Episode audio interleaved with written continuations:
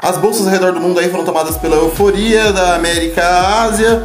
A nossa não foi diferente, ainda mais com a divulgação dos dados hoje de PIB e balança comercial, que foram excelentes e levaram aí nosso índice fazer o fechamento recorde mais uma vez aos 128.267 pontos. E o dólar fechando em queda aí para baixo dos 5,20, mais especificamente nos 5,15. As criptos aí vão operando sem direção, acredito muito pelo papel que elas têm de reserva financeira, então acho que esse dinheiro está saindo das criptos para ir aplicar nas empresas.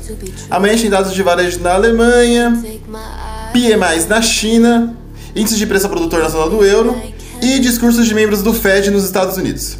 As três maiores altas foram Brasil Foods, Ultrapar e Lojas Americanas, e as três maiores baixas foram Local Web, Banco Inter e Suzano. Esse foi o nosso giro de fechamento, ele foi maravilhoso porque o dia foi maravilhoso, ganho para todo mundo e ótimos negócios e tomara que tenham ganhos amanhã também.